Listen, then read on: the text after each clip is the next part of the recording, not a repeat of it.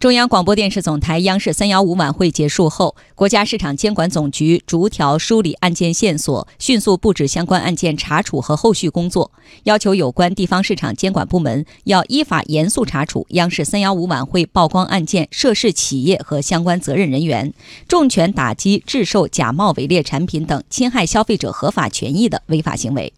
有关查处情况，及时向社会通报，积极回应消费者和社会关切。在中央广播电视总台央视三幺五晚会上，河南多家企业被曝光，河南相关部门迅速行动，连夜查处了被曝光的非法医疗废物处理点。来听报道。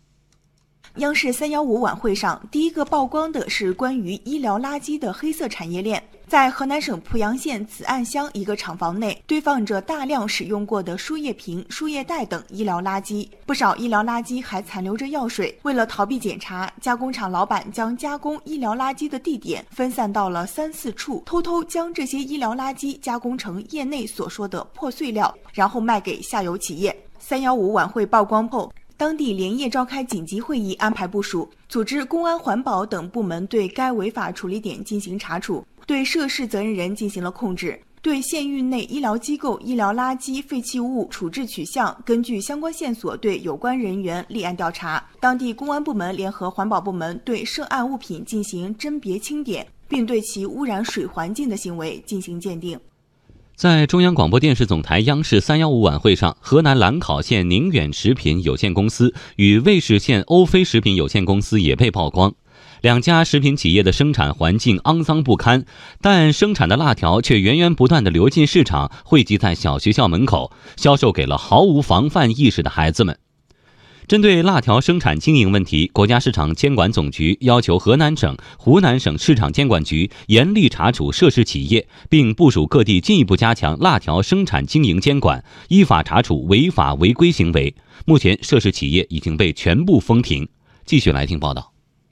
河南省市场监督管理局紧急召开定式电话会议，部署校园及周边食品安全专项整治工作。目前，涉事企业已全部封停。涉嫌违法违规产品和设备全部封存，涉案企业相关人员已被公安机关控制。河南省市场监管局副巡视员王建房：晚会曝光后，市场监管部门、公安部门迅速到达现场，一是责令企业停产停业并立案调查，二是封存现场的原辅料及成品，三是控制了企业主要负责人，四是从封存产品中取样送检，五是责令企业全面下架召回并封存奢侈产品。此外，河南还将对三幺五晚会上曝光的湖南两家企业辣条产品下架封存，并抽样检验。河南省市场监督管理局党组书记马林清表示，辣条国标即将出台，在国家标准出台前，全省暂停审批新的辣条生产企业。即日起，河南还要深入开展校园及其周边食品安全整治百日行动，全面清理校园周边的辣条等小食品。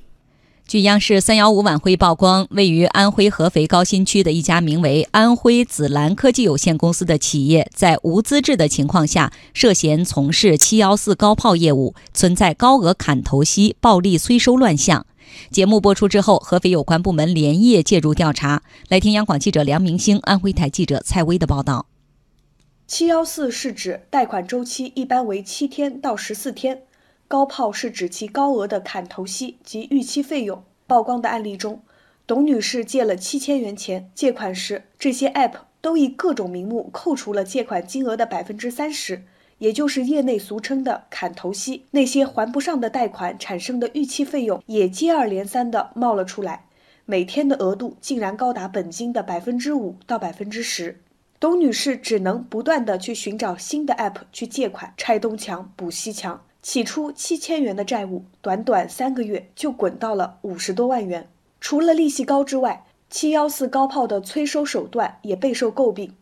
借款人在平台借款时，需要允许平台访问手机通讯录。一旦出现逾期未还款的情况，借款人的亲朋好友就会接到其欠钱不还的电话或者短信。安徽紫兰科技有限公司被央视三幺五晚会曝光之后。合肥市公安局高新分局刑警大队和市场监管部门连夜行动，赶到该公司进行调查。现场参与执法的市场监管部门相关工作人员了解到，这家公司呢，实际上是二零一四年十二月注册的，营业执照都是齐全的。嗯，但是针对现场的这个情况呢，我们去积极，呃，下一步配合公安部门的这个调查处理，并且随时关注这个事情的这个发展。嗯执法人员表示，如果该公司经过公安部门的调查核实，确认从事违法经营行为，下一步市场监管部门将依法吊销其营业执照。警方还在现场控制了包括公司法人在内的多名工作人员，